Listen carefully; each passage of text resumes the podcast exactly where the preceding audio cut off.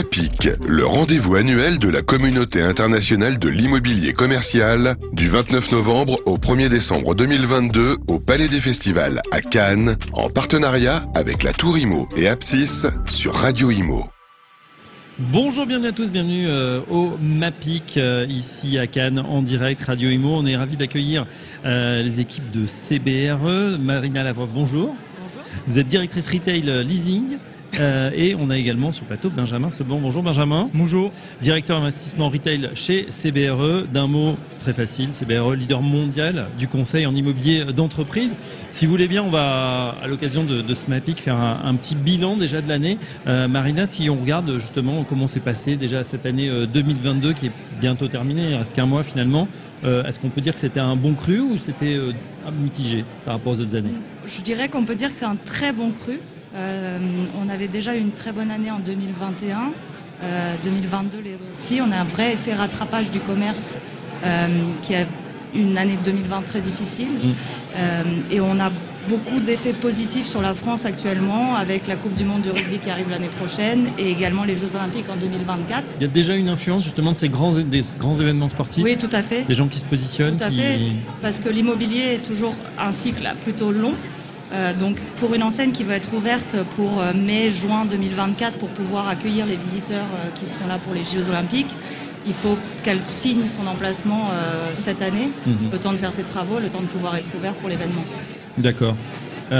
Justement, avec vous, on regarde quelle, quelle typologie, Benjamin, ce monde de, voilà, de, de, de commerce ou d'entreprise qui, qui, viennent vous voir en ce moment Est-ce qu'il y a des tendances qui se dégagent sur cette année 2022 et peut-être perspective 2023 Oui, tout à fait. Alors sur 2022, euh, je rejoins tout à fait euh, le leasing sur le fait que c'est un excellent cru également pour l'investissement. Il y a plus de 5 milliards d'euros qui vont être investis euh, sur cette année en, mmh. en retail. On peut le mettre en perspective avec les 3 milliards 100 millions qui ont été investis en 2021. Donc pour donner un peu ah oui.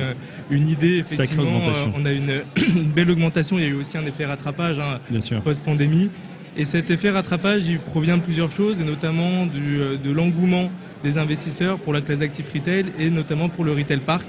On a vu un vrai retour euh, sur cette classe d'actifs et ensuite ça s'est propagé à l'ensemble des classes d'actifs retail, retail park, pieds d'immeubles et, euh, et, centres commerciaux. Le retail park, c'est pour ceux qui ne connaissent pas bien, qu'est-ce que, qu'est-ce que ça, à quoi ça correspond exactement un retail park Pour généraliser, on va dire que c'est euh, la périphérie en général ouais. qui a tiré son épingle du jeu. Mais euh, sinon, il y a effectivement un, une définition un peu plus restreinte sur le fait que c'est un espace organisé avec euh, cinq boutiques et un nombre de mètres carrés minimum.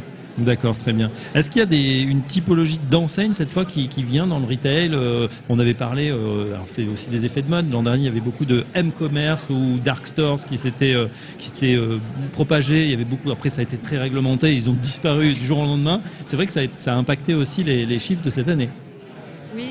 Aujourd'hui, euh, sur les typologies d'enseignes cette année, on voit plutôt des typologies euh, dans le sport, oui. dans tout ce qui est loisirs. On a beaucoup de restauration également parce que je pense que les gens ressortent et les gens veulent euh, sortir et profiter euh, donc des restaurants de, de, de, tout ce qui est loisirs. Ils sortent, ils mangent, après ils veulent éliminer. il faut du sport. Ouais. Ou l'inverse. Mais en tout cas, c'est vraiment trois typologies qui se dégagent et il y en a une nouvelle qui est arrivée plus tôt cette année euh, qui est tout ce qui est euh, véhicules électriques oui. et euh, nouvelles enseignes de véhicules électriques qui arrivent soit d'Asie, soit des États-Unis. Mmh. Mais ça va être quoi les, les, vélos, les trottinettes ou les véhicules les, Plutôt les véhicules. Les voitures. Sur, sur les voitures. Il y a pas mal d'enseignes, de nouvelles enseignes qui sont pas forcément encore connues en France. Ouais. des étrangers ou des. Oui, des étrangers qui commencent à se positionner et qui prennent pas mal d'emplacements et des emplacements plutôt très prime. Euh, qui sont plutôt dédiés normalement au retail et on voit euh, les constructeurs automobiles revenir euh, sur les artères commerçantes.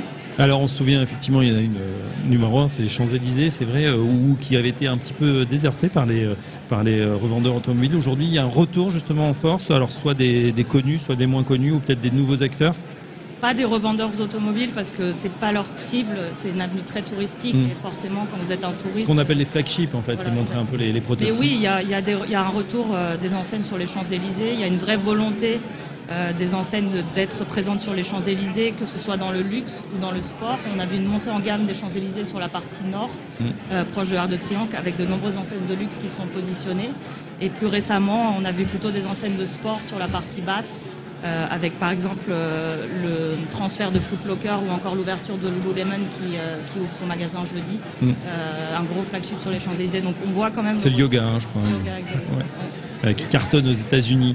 Euh, on avait aussi, on a beaucoup parlé de, de vacances euh, locatives, malheureusement après le après l'épisode de la crise sanitaire, avec bah, des rues entières qui, alors dans Paris, mais peut-être aussi dans d'autres grandes villes qui avaient été sévèrement touchées. Est-ce qu'il y a un retour justement aujourd'hui? Est-ce que vous observez une baisse de cette vacance? Tout à fait, on observe une vraie baisse de la vacance sur les principales artères qui ont retrouvé des couleurs avec des enseignes qui ont pu signer des baux sur des niveaux de loyer aussi, mais plus maîtrisés. Mm. Et, euh, et du coup, on, on voit une baisse de la vacance sur des grandes artères. On pense notamment à la rue de Rennes, qui est un peu un des exemples qu'on Oui. cite euh, très fréquemment.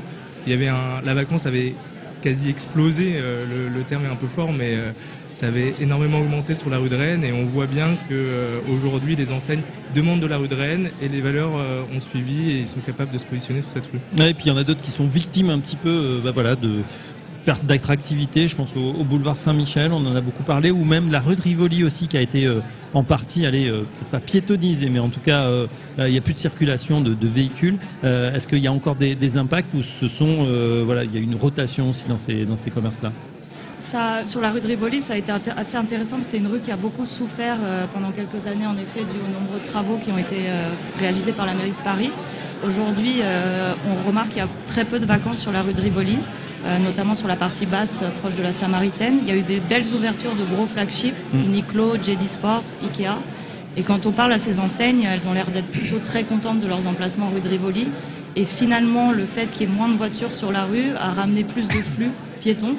Euh, et donc, plus de trafic, en fait. Exactement. Donc ces D'accord. quelques années qui ont été très difficiles sont finalement aujourd'hui euh, plutôt très positives pour la rue de Rivoli. D'accord, donc finalement ça s'est reconfiguré parce qu'on se disait à une époque, bah voilà, en, en tuant le, le trafic euh, des véhicules, bah finalement c'est autant de gens qui ne voient pas le magasin, qui se disent pas, bah tiens, je vais y aller samedi prochain. Au contraire, là, il y a une nouvelle population finalement qui a pris l'habitude de se, promener. Exactement, c'est des nouveaux types de populations, il y a une vraie polarisation euh, de la consommation et c'est d'autres acteurs qui viennent consommer euh, au centre de Paris, rue de Rivoli, boulevard Saint-Germain, etc. Ouais, et puis il y a moins de voitures, mais il y a plus de vélos, donc c'est peut-être aussi. Euh, et on, on lance un signal, hein, faites très attention, rue de Rivoli, vous risquez de vous faire écraser maintenant Par un par des vélo. vélos.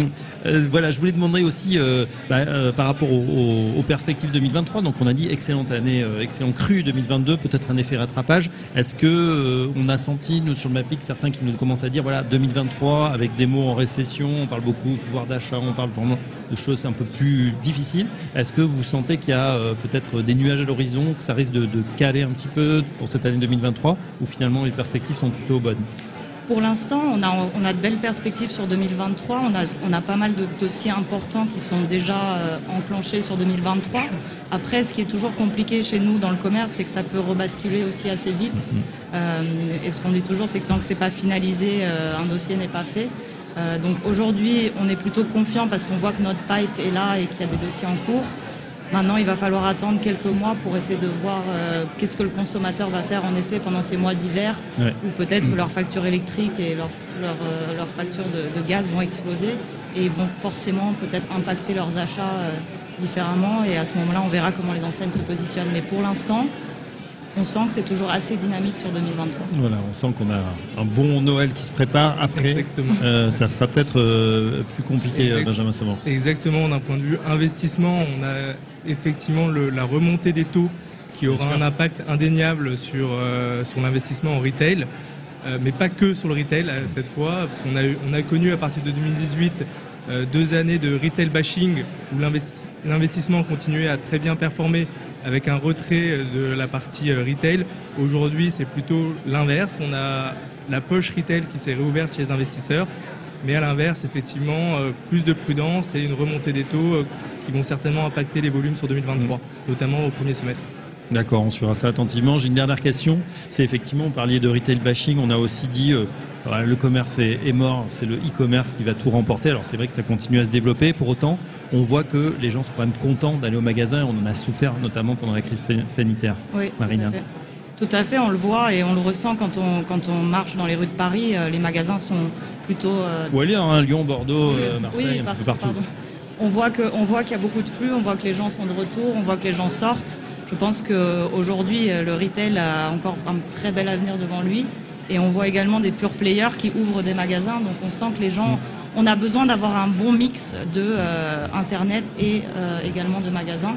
Et les gens ont vraiment besoin de venir en magasin vivre cette expérience retail. Et sur toutes les catégories de retail, puisqu'on a des chiffres euh, des grandes foncières, de centres commerciaux qui nous disent que le retour de la fréquentation est là, que les chiffres d'affaires suivent. Mm. donc sur l'ensemble des catégories retail, périphérie, centre-ville et centres commerciaux, on a un vrai retour de la consommation et, et ça démontre que le retail est ultra résilient. Mm.